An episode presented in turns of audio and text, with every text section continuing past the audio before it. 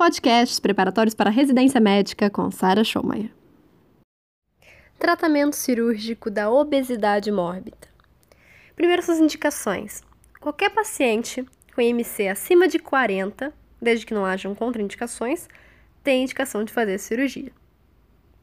Ou quando tem o IMC acima de 35, mais alguma comorbidade, dentre elas diabetes, hipertensão, artropatia, apneia do sono e hérnia de disco. São as condições associadas que permitem que eu opere essa pessoa com IMC entre 35 e 40.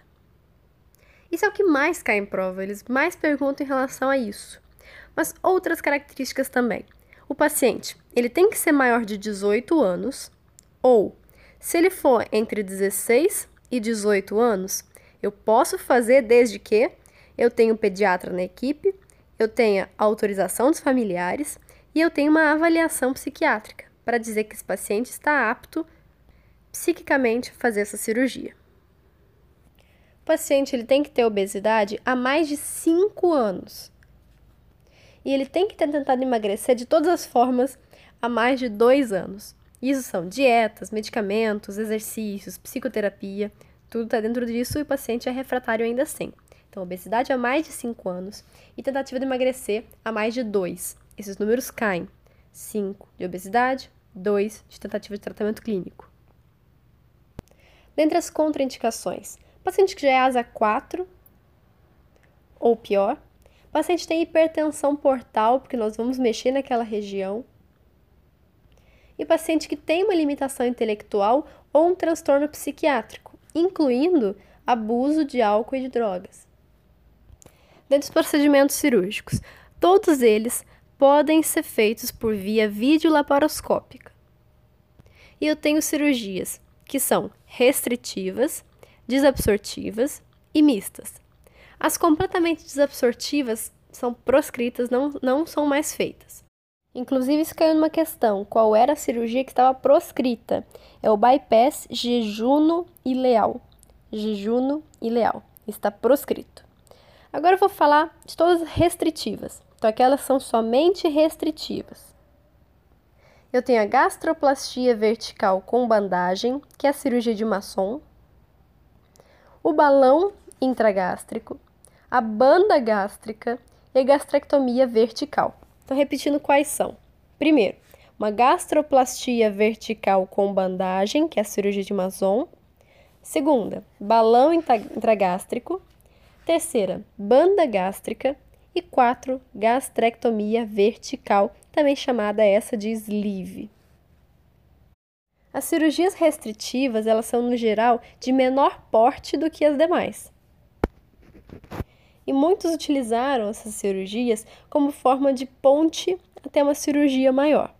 Mas a sleeve, por exemplo, ela é uma excelente cirurgia e nós vamos ver por quê. Vamos começar primeiro com a gastroplastia vertical com bandagem, que é a cirurgia de Mazon. Essa cirurgia só tem um caráter histórico, mas ela ainda aparece nas questões. Eu vou fazer uma gastroplastia, ou seja, eu vou septar o estômago, formando uma pequena bolsa proximal. E vou colocar uma banda inelástica para dividir esses segmentos. Mais uma vez, cirurgia de Mazon tem só um caráter histórico, ninguém mais faz isso. Balão intragástrico. Esse sim, esse balão, ele é muito útil para fazer a ponte. Porque ele promove saciedade precoce, limita a quantidade de comida que a pessoa pode ingerir e assim eu consigo fazer com que esse paciente emagreça, tenha um menor risco cirúrgico e consiga fazer uma cirurgia maior. A vantagem é que ele é reversível e eu tenho que tirar ele em torno de 6 a 8 meses. E dentre as complicações, eu posso ter obstrução pilórica, obstrução intestinal, por exemplo, pela migração do balão. Banda gástrica. A ideia era fazer uma prótese, colocar uma prótese fazendo uma banda ao redor do estômago, sem fazer a gastroplastia, que era de Mazon. A vantagem é que eu posso fazer a reversão do procedimento de uma forma mais tranquila. E os, os problemas, as complicações, é que eu posso ter a erosão e a migração da banda. Por isso, hoje em dia, de todos esses procedimentos. Dentre os restritivos, a minha escolha vai ser a cirurgia de sleeve ou gastrectomia vertical, naqueles pacientes que não possam por algum motivo fazer um bypass. E o bypass, nós vamos ver, é uma cirurgia mista. Vamos falar então agora da gastrectomia vertical, que tem ganhado muita fama por um motivo. Vou explicar o que, que é. Gastrectomia vertical, também chamada de sleeve, em manga ou longitudinal, tudo a mesma coisa. Ela vai fazer a restrição, então vai tirar o fundo gástrico e, consequentemente, eu vou reduzir as células que secretam grelina. E essa grelina é um hormônio orexigênico. Então, nesses pacientes com gastrectomia vertical, além de eu fazer uma, uma cirurgia restritiva, eu vou também diminuir o apetite desse paciente. Tem uma outra vantagem.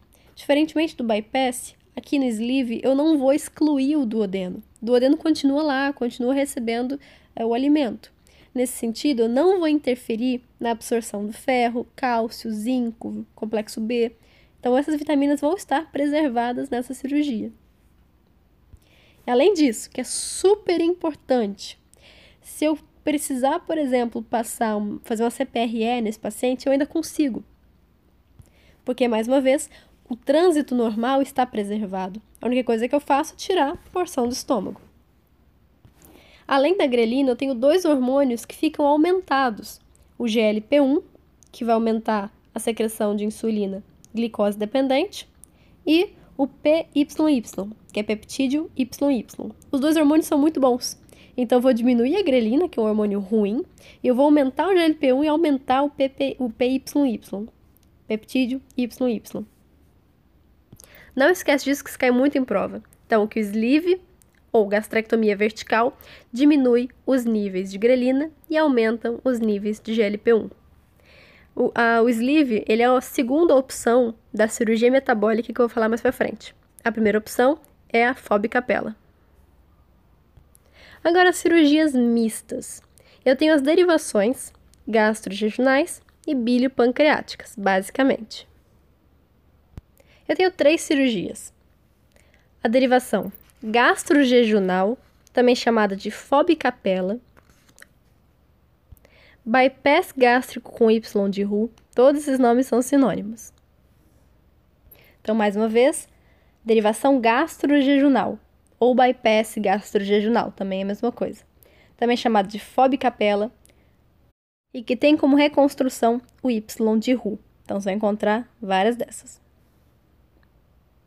Começamos pelo primeiro problema. O duodeno e os primeiros 50 centímetros do jejuno ficam exclusos do trânsito alimentar. E a alça distal da enterotomia ela é feita a 50 centímetros do ângulo de trás. Então, 50, 50 centímetros do jejum, 50 centímetros do ângulo de trás. E ela é passada ao andar superior do abdômen por uma via transmesocólica. E aí eu faço a gastro jejum anastomose término lateral. Por fim, para fechar o Y de Ru, eu vou fazer uma anastomose jejuno jejunal a 100 centímetros da gastroenteroanastomose. Ficou confuso? Vou simplificar. Pega uma imagem para você ver. Então vem o esôfago, ele fica numa bolsinha minúscula de estômago e já segue direto numa alça jejunal. Atrás, do outro lado, eu tenho o restante todinho do estômago que ficou excluso, o duodeno, e os 50 centímetros iniciais do jejuno, formando, lá no final, um Y de Ru. Primeiro problema que a gente já imagina, eu não consigo passar uma CPRE nesse paciente. Então, se for um paciente que tem coledocolitis de repetição, fobicapela não é uma opção. Dentre as complicações após a cirurgia, o dumping, síndrome de dumping, é a mais comum enquanto que praticamente todas as outras, a melhor saída é você trocar para uma Y de Ru. Outro grande problema, litogênese. Sabe que esses pacientes, por emagrecerem de forma muito rápida, eles podem formar pedras na vesícula. E essa, a fobicapela, é a melhor cirurgia para a cirurgia metabólica, que é no controle da diabetes tipo 2. Vou falar daqui a pouquinho. Também é melhor nos, nas pessoas obesas com doença do refluxo. E essa cirurgia, assim como o sleeve, vai aumentar os níveis de GLP-1. Por isso é que ele é muito bom para cirurgia de diabetes. Então, primeira opção o diabetes, FOB capela ou bypass gástrico. Segunda opção, sleeve. Fechamos então FOB capela, vamos passar para o Scopinaro, que é uma das mais famosas. A FOB capela, ela é mista.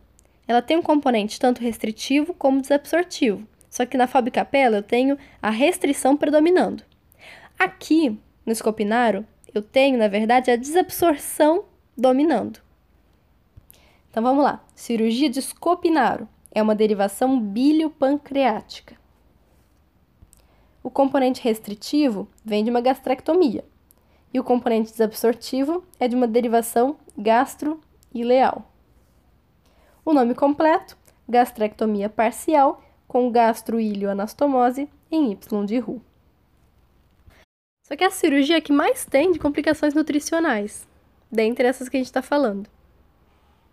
Porque eu vou ter uma alça alimentar cerca de 250 centímetros entre o estômago e a anastomose entre o entero. Porque a outra alça, que vem com as enzimas digestivas, ela só se anastomosa a 50 centímetros da válvula ileocecal. Então, eu tenho 50 centímetros somente para que ocorra a digestão. Isso é altamente desabsortivo. Para fechar as mistas, vamos terminar com o duodenal switch ou troca do adenal. Falamos então da FOB capela, Scopinaro e agora a troca do adenal. Ela tem uma gastrectomia vertical, como se fosse a sleeve, só que além disso, porque ela tem um componente restritivo, que é esse, uma gastrectomia vertical, diferentemente do Scopinaro, que a gastrectomia é horizontal. Aqui no duodenal switch, eu vou ter uma duodeno ilho anastomose, término terminal, a 250 centímetros da válvula secal e uma anastomose ilho-ileal a 100 centímetros da válvula secal. Portanto, o que eu vou fazer na troca do adenal? É exatamente isso. Eu vou pegar um pedacinho do ilho e vou colocar no estômago. Então, eu faço o bypass do, do adeno. E a alça do adenal vai encontrar com a outra a 100 centímetros da válvula secal.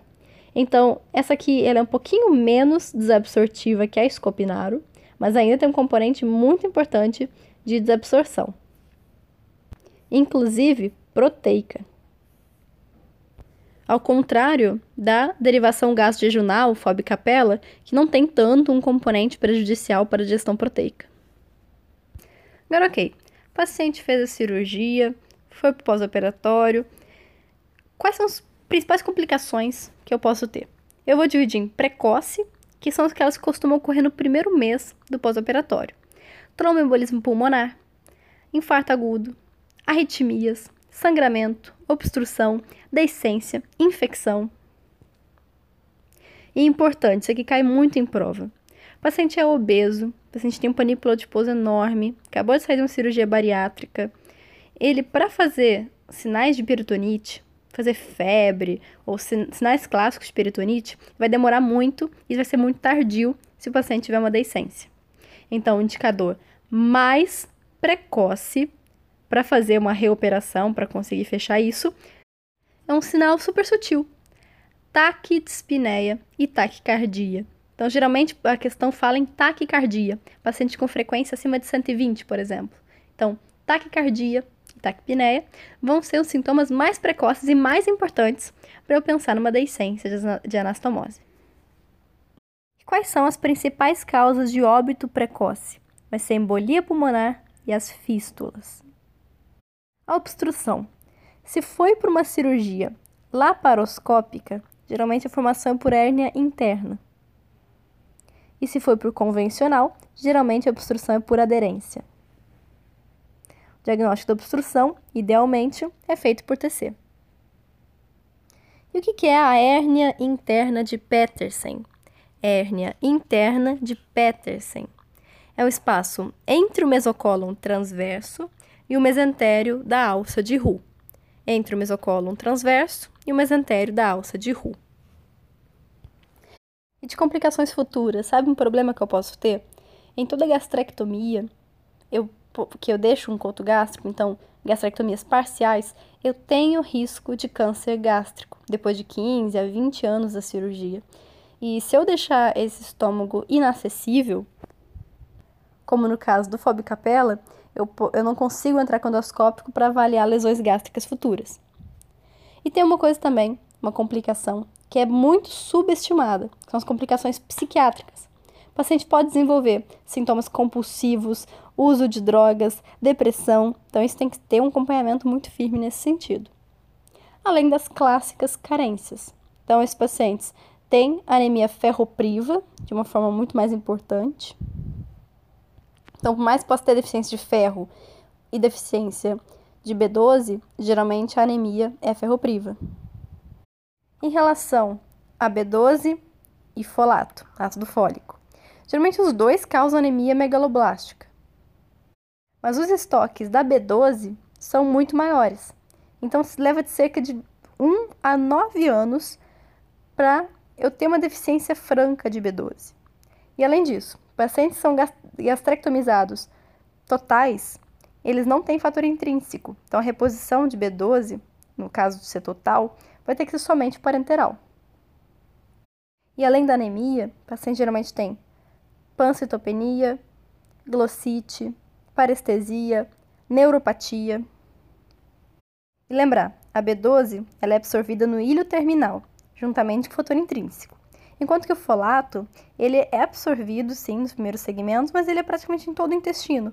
Então o folato, por mais que ele tenha uma reserva pequena, ele consegue ser facilmente absorvido. A deficiência de ferro é importante quando se exclui o duodeno, porque ali é o principal local de absorção do ferro. E tem uma questãozinha que cai muito em prova aqui, que é a questão da tiamina, vitamina B1. Geralmente, o caso clínico vai dizer que o paciente tem vômitos frequentes. E começa a apresentar alguns sintomas neurológicos. Isso é a síndrome de Wernicke-Korsakoff, oftalmoplegia, ataxia e alteração de memória, ou encefalopatia. Oftalmoplegia, ataxia e alteração de memória. Isso é um tipo de síndrome, mas também a mesma tiamina pode causar o beriberi. Não esquece disso. Para a gente fechar, cirurgia metabólica. Isso é uma novidade.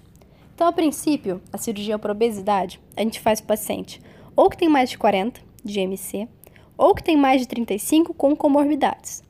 Mas eu ainda posso fazer cirurgia metabólica para o paciente que ele é obeso grau 1, que é entre 30 e 35, mais diabetes mellitus do tipo 2. Então, o paciente que tem o IMC entre 30 e 35 e tem diabetes tipo 2, eu posso pensar em fazer cirurgia metabólica. Mas eu preciso de várias indicações para não fazer cirurgia em todo mundo, porque não tem muito resultado.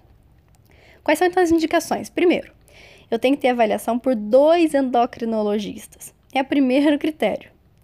Depois, ter o IMC entre 30 e 35, a gente já falou. Idade entre 30 e 70, 70 anos. Lembrar que a cirurgia da obesidade é pacientes acima de 18. Aqui ele tem que ter entre 30 e 70. E um máximo de 10 anos de diabetes. Por que isso? Porque se o paciente tiver mais do que 10 anos de diagnóstico de diabetes, o paciente já vai ter muita complicação. E aí é melhor nem fazer e se o paciente é refratário há mais de dois anos. Isso é o mesmo critério da cirurgia da obesidade. Contraindicações: as mesmas. Se o paciente tiver doença mental, psíquica, os abusadores também, abusadores de álcool, pacientes que têm ideação suicida, são contraindicações para a cirurgia metabólica. E qual a primeira opção? FOB capela. FOB capela, FOB capela, FOB capela, que é a derivação gastrojejunal e Y de Ru. Por que o FOB capela? Porque ele vai aumentar a produção do GLP-1. E isso, apro apro uh, isso aproveita e controla também o diabetes, além de controlar a obesidade. E a alternativa que eu tenho do FOB capela é a cirurgia de sleeve, que além de aumentar o GLP-1, também diminui grelina.